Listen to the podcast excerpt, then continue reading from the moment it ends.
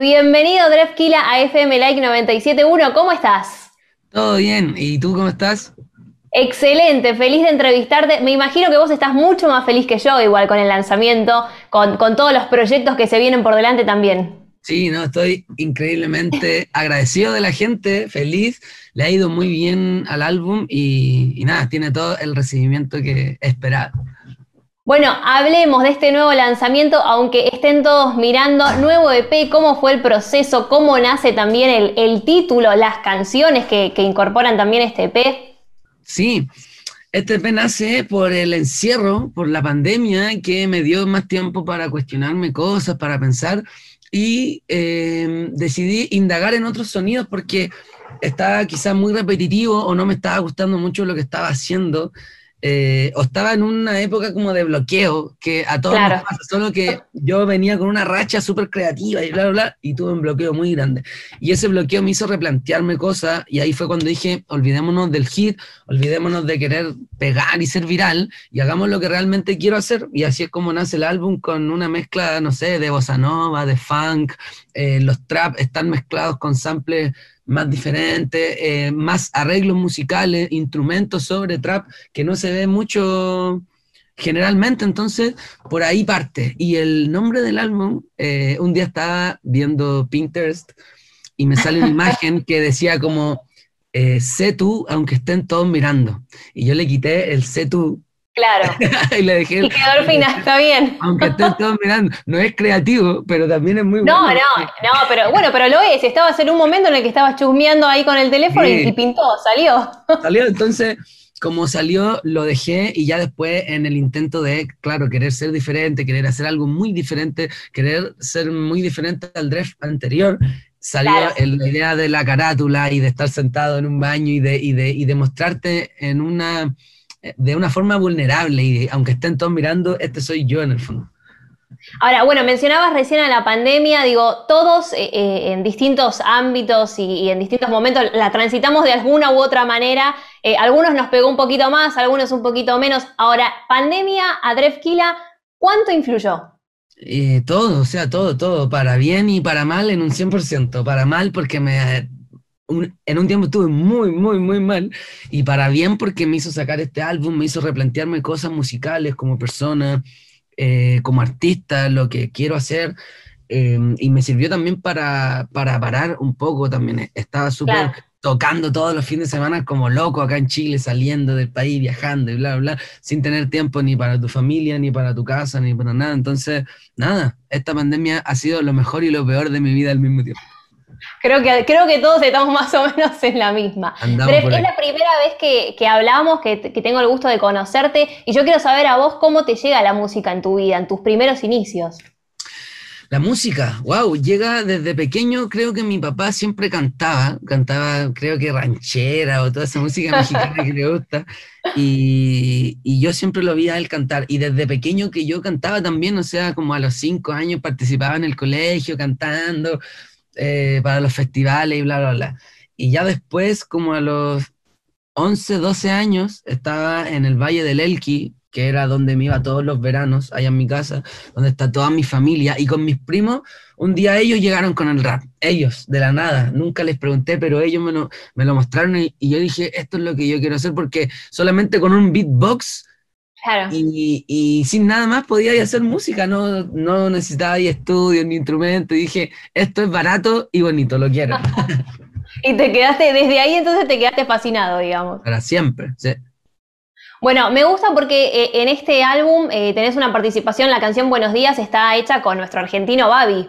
Sí. ¿Cómo es que llegan a, bueno, a juntarse y decir, hagamos este tema?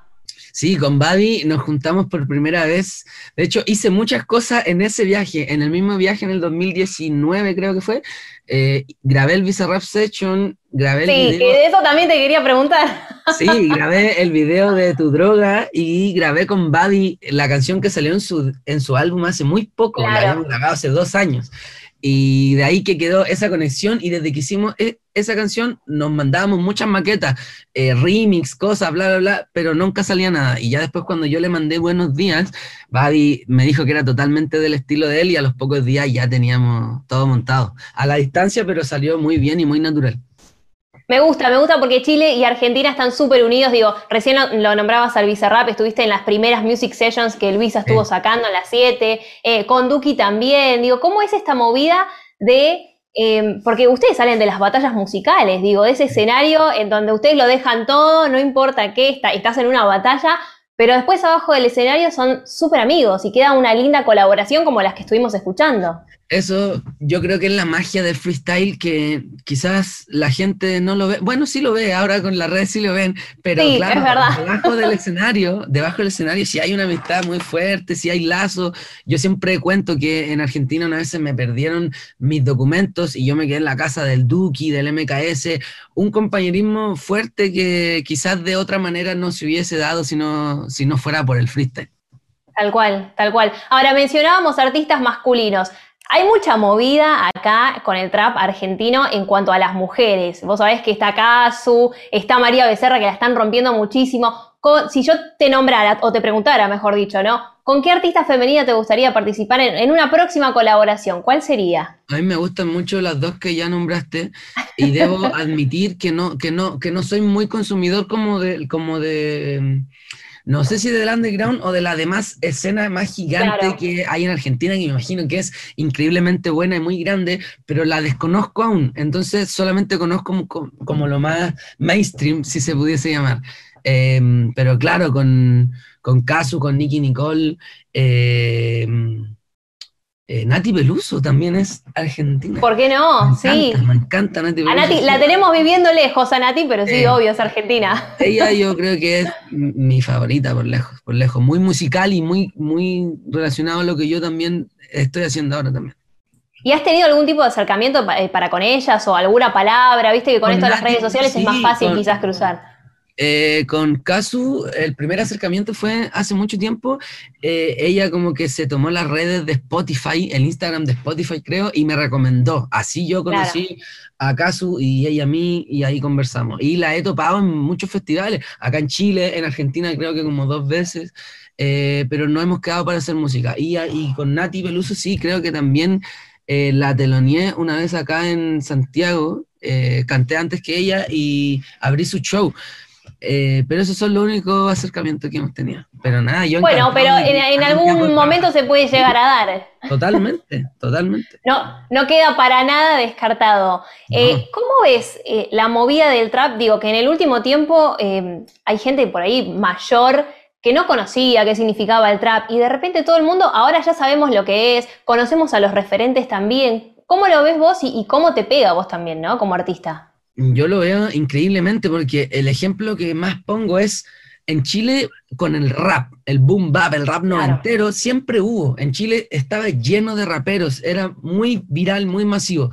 Eh, pero en Argentina no era tanto, o quizás sí lo había, pero no tan masivo como lo es el trap. Entonces, Argentina tuvo como esa eh, no tuvieron ese rap que en Chile sí hubo, pero en el trap se adueñaron en muy pocos años, en tres, tres, cuatro años son los reyes y uno de los referentes, así como que, no, eh, no sé, Puerto Rico, Argentina, Colombia tiene mucho, pero son referentes todos los que, los que nacen de ahí, entonces para mí fue increíble también haber sido parte de los inicios de eso, haber estado, no sé, en los quintos escalones, en los inicios de Duki, en los inicios de todos estos rockstars tan gigantes, y me parece que el trap argentino es un patrimonio cultural máximo que tienen que cuidar y proteger y conservar siempre.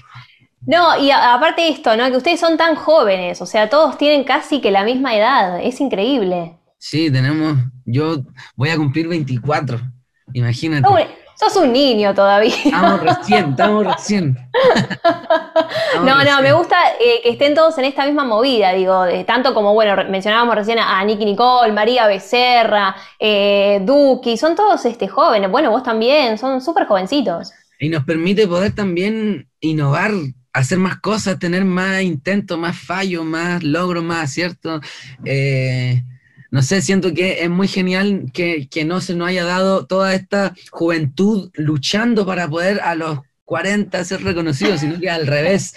Tal ya Estamos en esto, ahora tenemos que, y más difícil porque hay que mantenerlo y de muy joven y superarte, pero es el desafío, es el desafío.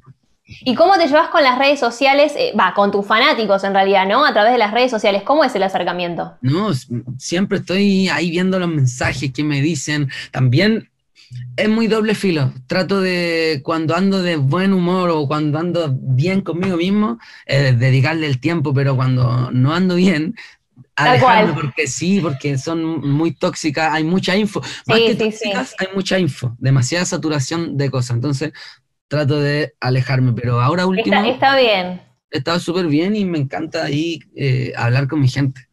Es bueno hacer un detox, viste, de vez en cuando. Total, total, total, un RRSS detox.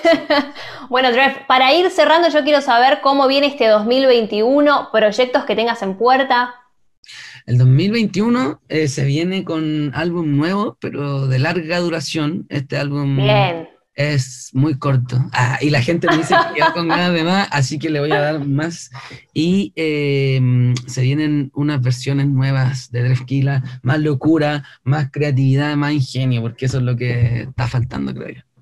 Me gusta, me gusta. ¿Y hay colaboraciones en esto nuevo material que, ya vamos a escuchar? total. De hecho, ahora, dentro de muy poco, voy para Argentina a, hacer plugs. Está bien. hacer cosas. Así que ahí van a salir. Te estaba por preguntar cuándo ibas a venir a nuestro país, pero ya me lo acabas de responder. Voy, voy, voy, voy, dentro de muy poquito voy.